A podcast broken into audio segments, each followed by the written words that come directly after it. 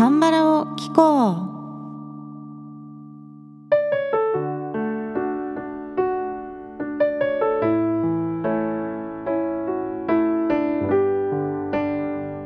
皆さんこんにちは。アニョンアセヨ風花です。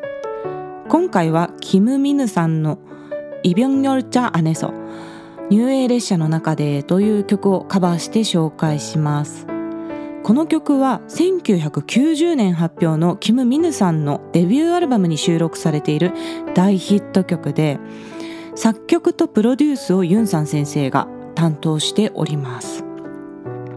結構昔の曲なんですけれどもチョソンモさんの「クラシック」というリメイクアルバムにこの曲が収録されていたので私は曲自体は前から知っていたんですよね。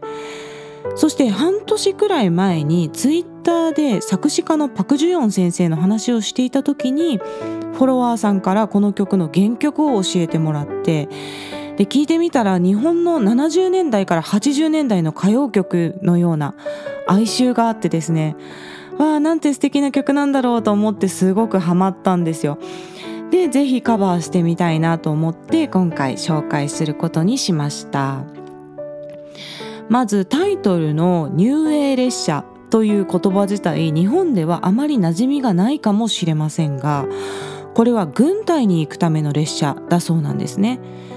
韓国では徴兵制度があって男性は今は約1年半の間軍隊に入隊しないといけない期間があります軍隊に入る最初の段階でまず陸軍訓練所というところに行くことを入営というそうなんですね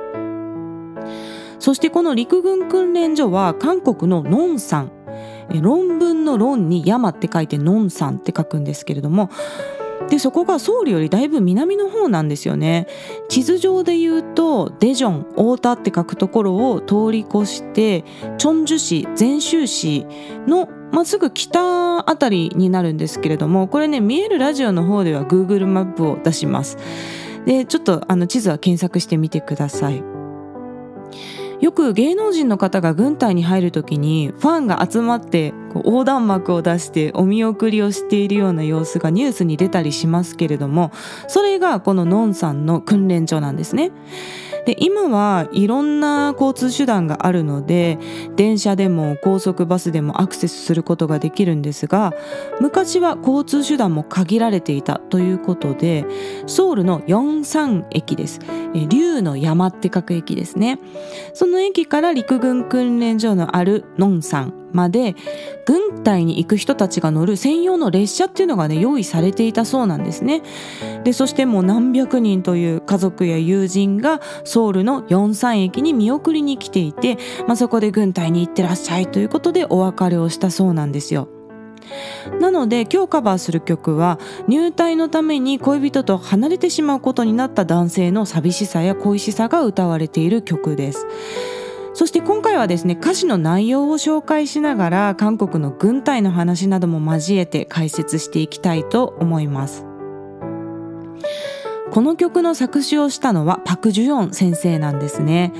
私が韓国で最も好きな女性の作詞家さんです。言葉で情景を的確に表現できる方で時にはハッとするような言葉で人生に気づきを与えてくれるようなそんなフレーズの歌詞もあったりして本当にいい歌詞が多いんですよね。90年代の韓国のヒット曲を数多く作詞しているので来年どこかでパク・ジュヨン先生をテーマにする月をね作ってまた番組をやりたいなと思っております。以前ユン・ジョンシン先生の楽曲で「オレジョン・グナル」昔のあの日という曲をカバーして紹介したんですけれどもこの曲もパク・ジュヨン先生の作詞なんですね。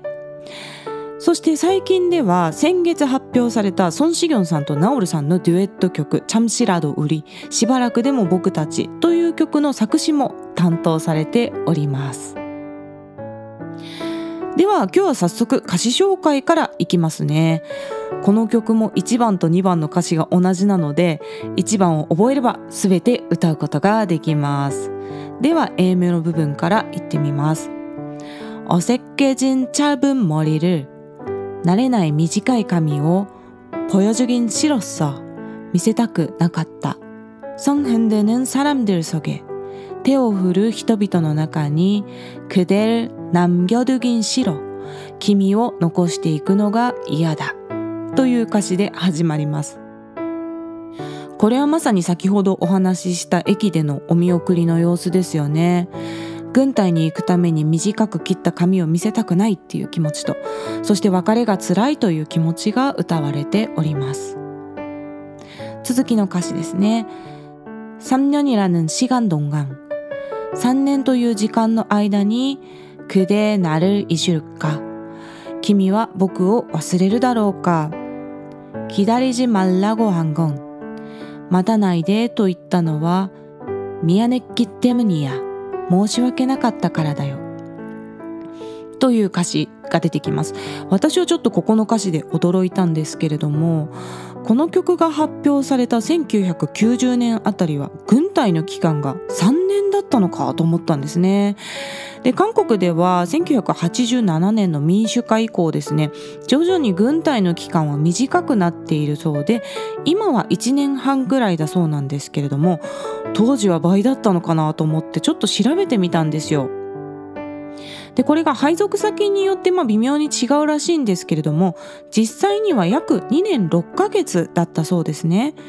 ただ軍隊のために大学を休学するっていう方も多くてこの期間が3年だったことも多くて、まあ、準備期間なども考慮すると大体軍隊は3年行くっていうような認識だったそうなのでこういう歌詞になっているそうですそして歌詞の続きに行きますね그것의생활들이 そこでの生活が낯설고힘들어慣れずに辛くて그대를그리워하기전에君が恋しくなる前に잠들지도모르지만眠ってしまうかもしれないけれどという歌詞が続きます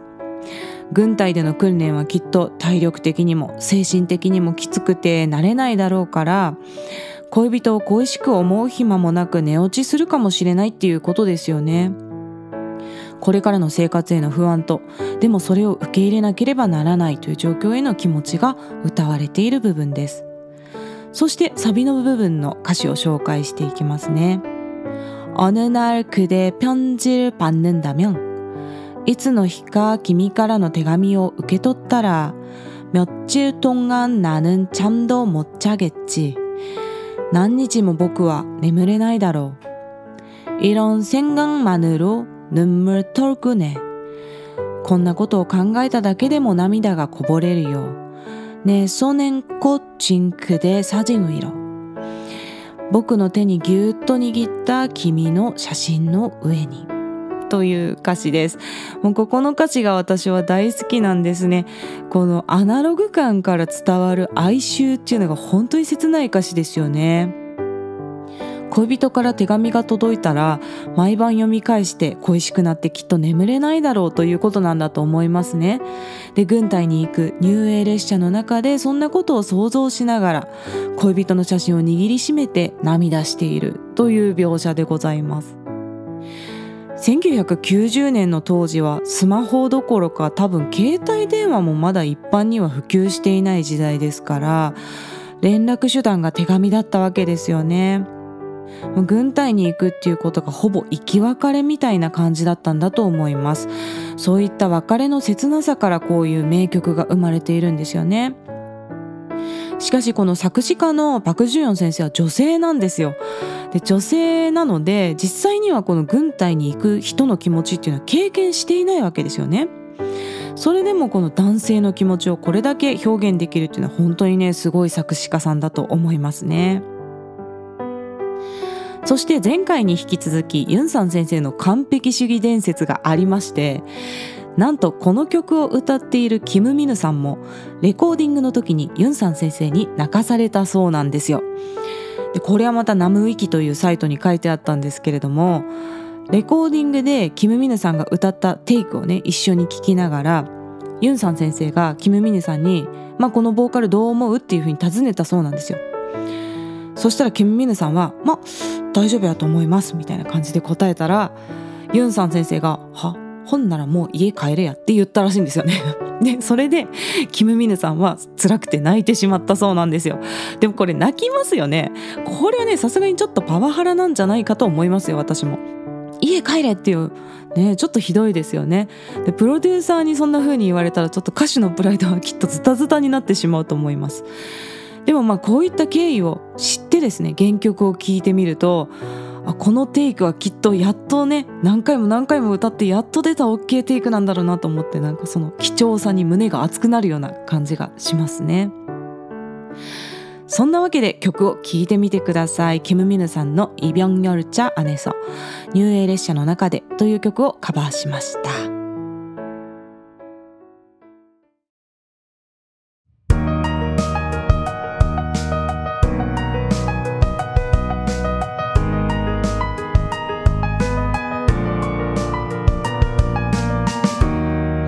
어색해진 짧은 머리를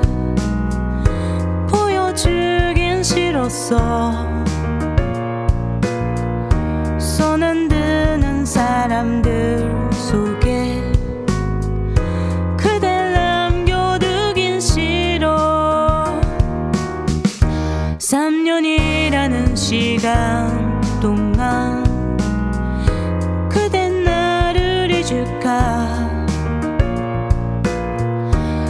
기다리지 말라고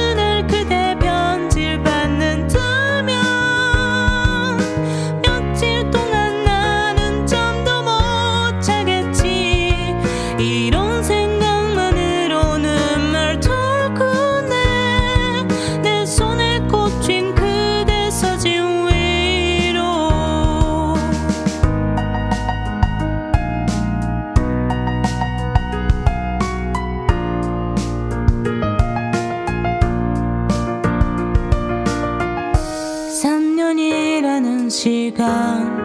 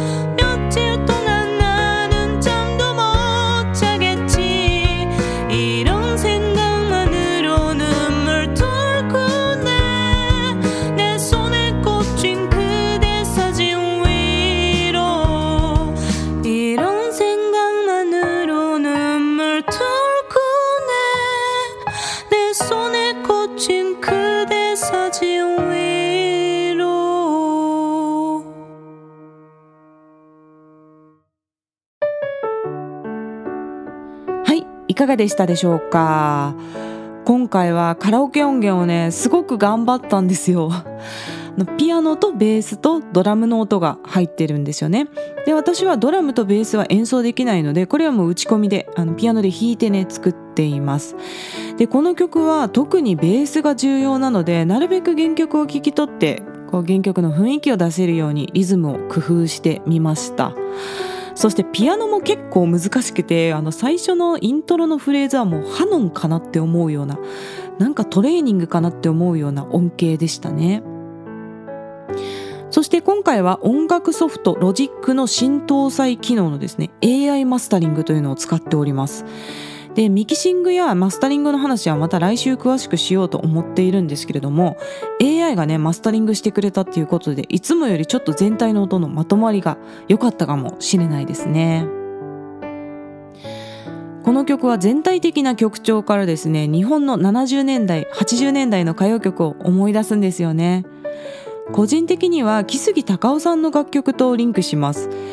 なので今回は歌手の大橋純子さんがこの曲をカバーしたらどういう雰囲気になるかなっていうのを想像しながら歌ってみました。ちょうど今月大橋純子さんが73歳でお亡くなりになったというニュースを聞いてとても残念です。本当に響きが豊かで美しい歌声の方で私の憧れの歌手の一人でした。で概要欄に大橋純子さんの楽曲のリンク貼っておきますのでぜひ聴いてみてください。今年は谷村新司さんやもんたよしのりさんなどですね日本の歌謡界のスターたちがお亡くなりになってしまいましたよね。まあ命には限りがあるのでいつか別れの時は来てしまうんですが今聴ける歌手たちの公演にはなるべく足を運んでいきたいですよね。そして残してくださった素晴らしい楽曲はこれからもね歌い継いでいきたいと思います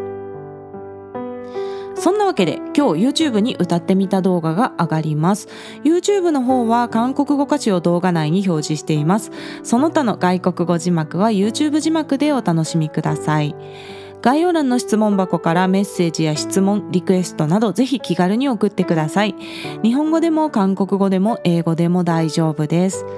ではまた次の放送でお会いしましょう。さようなら。